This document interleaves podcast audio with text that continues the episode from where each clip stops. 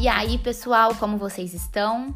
Nós estamos iniciando mais um Origem Podcast. Quem fala aqui com vocês é Amanda. E nessa semana iremos falar um pouquinho sobre o livro de Joel. Não saia daqui!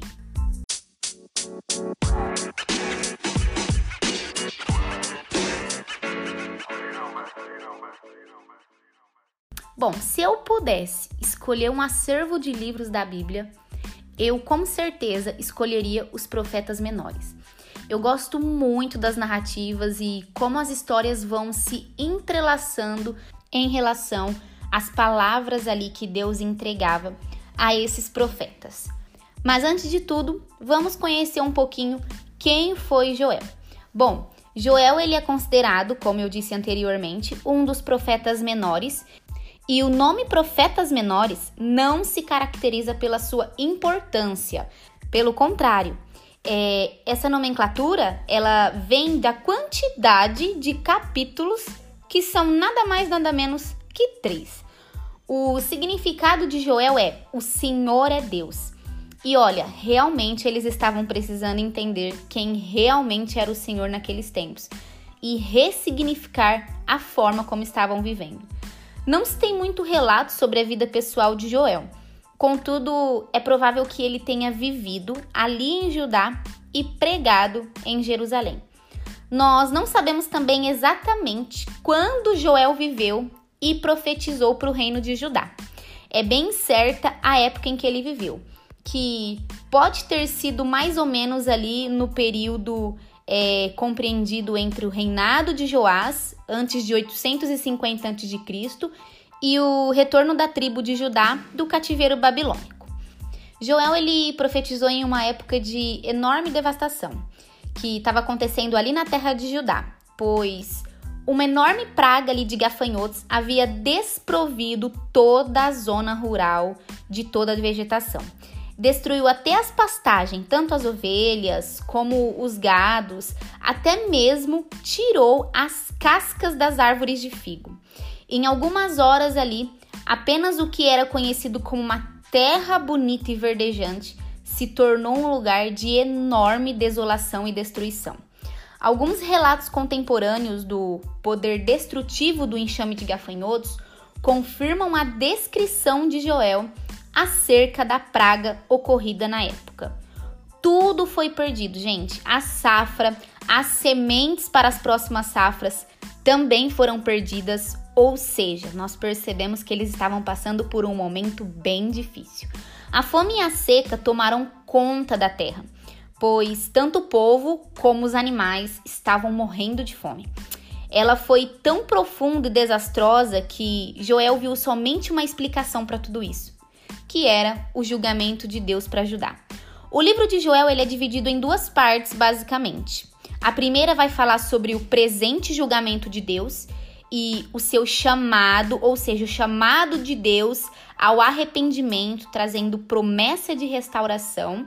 E a segunda parte, Joel explica que essa praga em nada se compara com o julgamento de Deus que estava a caminho.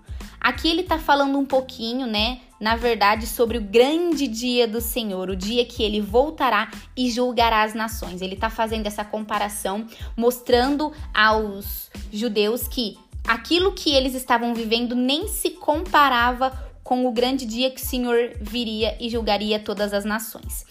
O livro de Joel ele ensina sobre o poder das orações combinadas e do jejum do povo de Deus. Numa época ali de grande dificuldade na história de Israel, Joel ele assegurou ao povo que, através do arrependimento, eles novamente receberiam as bênçãos de Deus. O livro também contém várias profecias sobre o iminente, como eu disse anteriormente, dia do Senhor. Essas profecias elas foram citadas ali por vários profetas e têm relevância para diversas gerações, especialmente para aqueles que vivem nos últimos dias. Aprender sobre as profecias ali de Joel nos ajuda a entender os sinais da segunda vinda do Senhor. Um aspecto interessante do estudo do livro de Joel é o de que estamos vivendo numa época em que podemos ver o cumprimento de algumas profecias. O livro de Joel ele se concentra nas profecias que Joel fez ali depois que a terra de Judá foi afligida por uma grave seca e uma praga de gafanhotos. Essas profecias falam de diversos sinais que precederão a segunda vinda do nosso Salvador, especialmente de uma grande efusão do Espírito Santo sobre toda a carne, como fala em Joel no capítulo 2, versículo 28 e 29.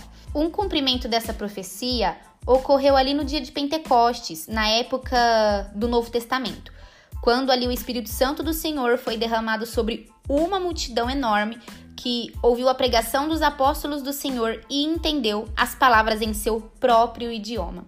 Esse acontecimento fez com que Pedro dissesse: E nos últimos dias acontecerá, diz Deus, que do meu espírito derramarei sobre toda a carne, e os vossos filhos e as vossas filhas profetizarão, os vossos jovens terão visões e os vossos velhos sonharão sonhos. Isso está em Atos, no capítulo 2, versículo 16 e 17.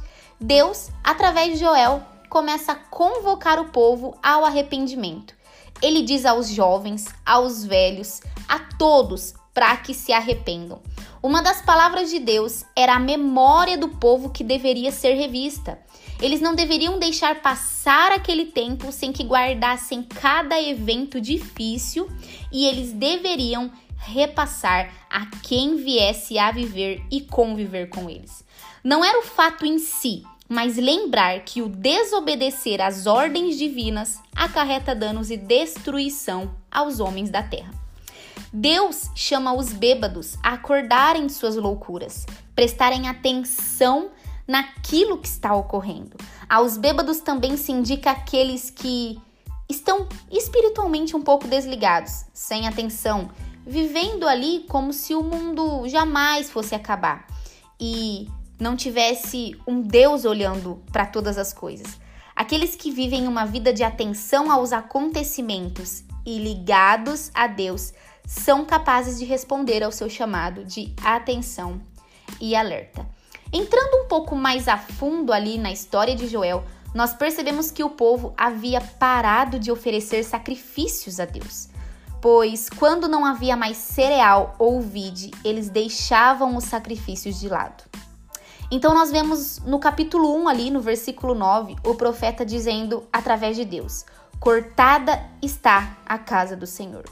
Pois da mesma forma que eles preferiam se saciar com o vinho e o cereal, ao invés de tratar as coisas do Senhor como prioridade, o Senhor também estava entregando eles a si mesmos.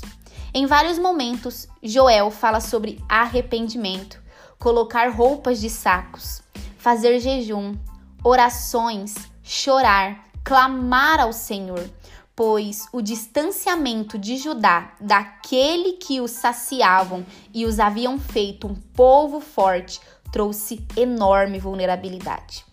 O Senhor trouxe dias difíceis para eles, porque percebeu que eles estavam se entregando ao vinho, ou seja, aos seus prazeres, e haviam o deixado de lado.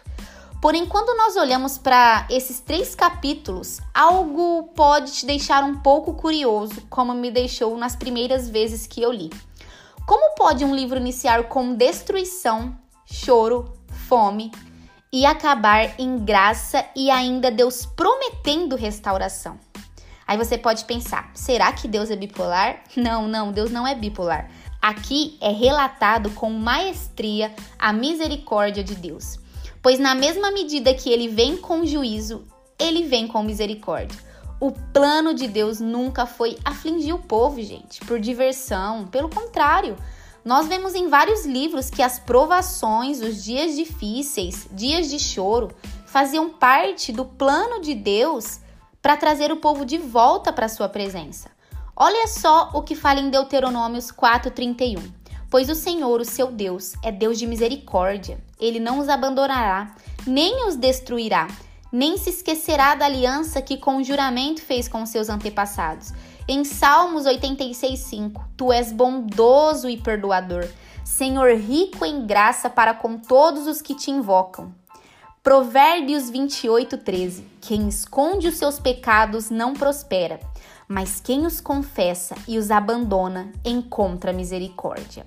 Em Joel 2,13, rasguem o coração, e não as vestes. Voltem-se para o Senhor, o seu Deus, pois ele é misericordioso e compassivo, muito paciente e cheio de amor. Arrependa-se e não envia a desgraça. Aqui são relatos claros de que o objetivo do Senhor, ali no Velho Testamento, nos pequenos profetas e em toda a Bíblia, é converter o coração do povo para sua presença. A sua misericórdia sempre alcança aqueles que convertem o seu coração em arrependimento. É importante, gente, ressaltar que nem todo dia difícil vem porque Deus quer trazer juízo sobre sua vida. Deus não é assim.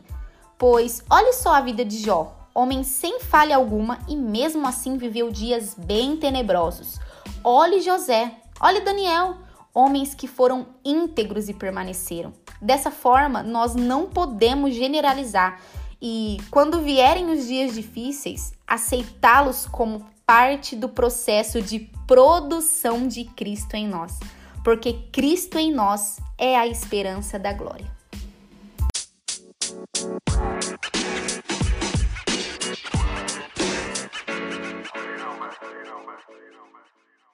Bom, pessoal, eu vou ficando por aqui. Eu espero que vocês tenham gostado do livro de Joel. E hoje nós falamos um pouquinho sobre a história relatada nesse livro e a importância de não confundir dias difíceis com pecado ou julgamento. Compartilhem com todos os seus amigos e família e até a próxima!